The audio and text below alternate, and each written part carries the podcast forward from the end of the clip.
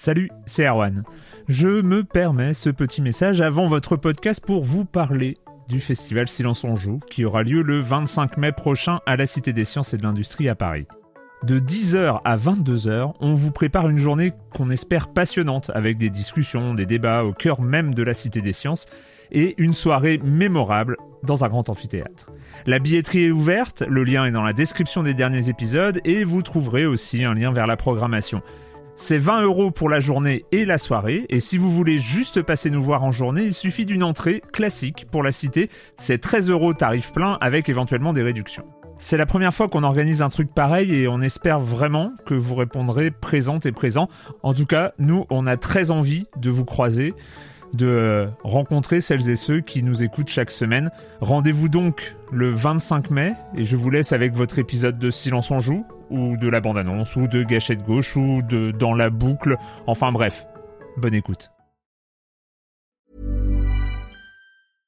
Hiring for your small business? If you're not looking for professionals on LinkedIn, you're looking in the wrong place. That's like looking for your car keys in a fish tank.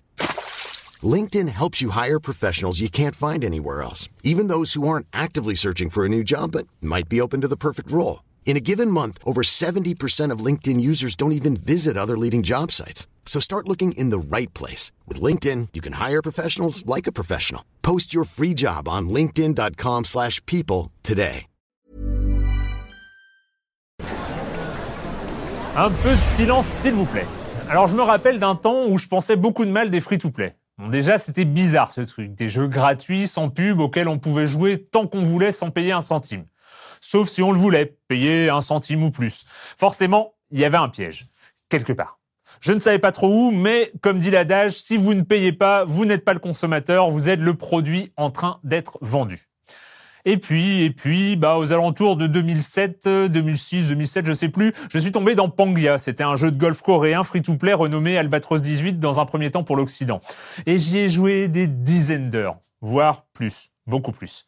Oui, j'ai une passion refoulée pour les jeux de golf. Allez-y, jugez-moi. Bref, ce modèle économique qui a grandi en Asie a eu vite fait de se répandre partout dans le monde, avec les succès qu'on connaît aujourd'hui comme Candy Crush, Clash of Clans, League of Legends, Hearthstone ou plus récemment le Fire Emblem Heroes de Nintendo. On reviendra sans doute sur les différents types de free-to-play à l'avenir, mais on va se concentrer aujourd'hui sur le modèle économique. Il y a deux raisons pour lesquelles un free-to-play est gratuit pour la plupart des joueurs. La première, c'est bien sûr l'absence de barrière à l'entrée. On peut essayer le jeu sans aucune contrainte. Il suffit qu'une pub soit bien foutue, ou qu'un ami nous en dise du bien, ou qu'on tombe dessus par hasard dans le store. Et on peut y passer bah, 5 minutes, juste pour voir, sans engagement. Et puis, bah, si on accroche, on peut passer plus de temps, faire partie intégrante de la communauté du jeu.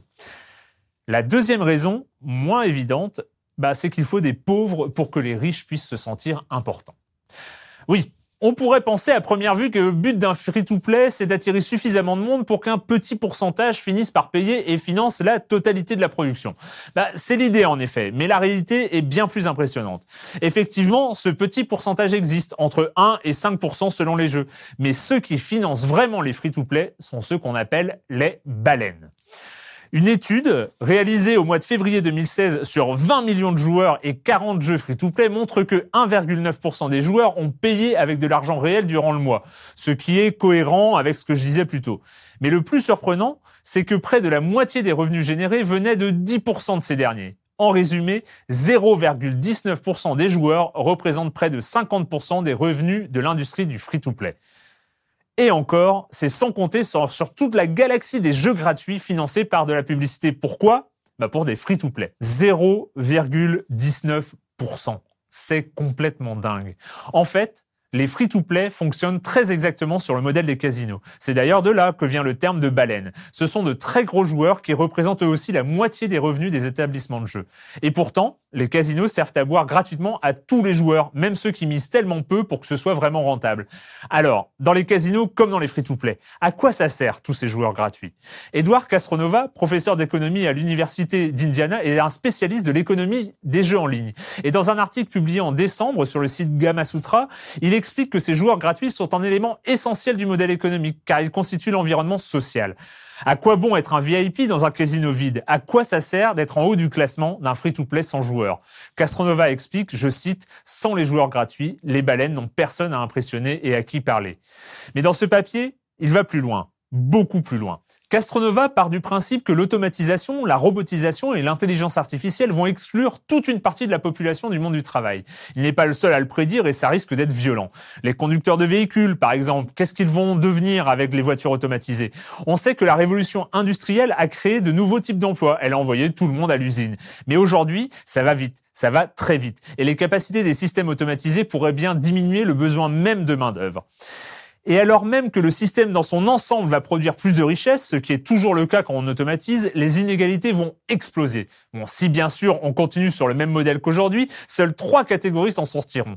Ceux qui possèdent les machines, ceux qui savent les faire fonctionner, et ceux dont l'activité ne peut être réalisée que par un être humain. Et bah les autres, on en fait quoi? Bah parce qu'il faut bien qu'ils se nourrissent quand même. Sinon, c'est le bordel. Ils pourraient, bah, je sais pas quoi, moi, se révolter, par exemple. Revenons donc aux jeux vidéo. Castronova en est persuadé, les éditeurs de free-to-play vont finir par payer les joueurs pour établir une communauté prête à accueillir les baleines qui auront les moyens, elles, de payer très très très cher. Selon lui, c'est une évolution logique de ce qui se passe depuis quelques années. Pour Edouard Castronova, d'ici 5 ans, les premiers jeux proposant des avantages financiers aux joueurs, comme des objets virtuels qu'il est possible de revendre contre de l'argent réel, verront le jour. D'ici 10 ans, le modèle se sera installé et certains joueurs réussiront à vivre, mal évidemment, du maigre revenu issu des jeux vidéo. Et d'ici 20 ans, bah, le fait de jouer pour gagner sa vie sera accepté socialement. Ça fait pas vraiment très envie tout ça, voire pas du tout. Mais c'est loin d'être une anticipation complètement farfelue. Et si les gold farmers chinois sur World of Warcraft qui passaient leur journée à récupérer des pièces d'or qu'ils revendaient plus tard aux joueurs occidentaux n'étaient que les précurseurs d'un mouvement plus global L'évolution technologique est si rapide qu'elle finit souvent par imposer elle-même un modèle de société qui façonne tous les débats publics. Même des sujets comme le changement climatique n'y échappent pas. Edward Castronova conclut à ce sujet avec une question qu'on finira peut-être par se poser. Mais au fait, quels sont les besoins en énergie pour que 5 milliards de personnes sans boulot soient heureuses dans leur fauteuil confortable équipés d'un casque VR Le produit en train d'être vendu. À la semaine prochaine.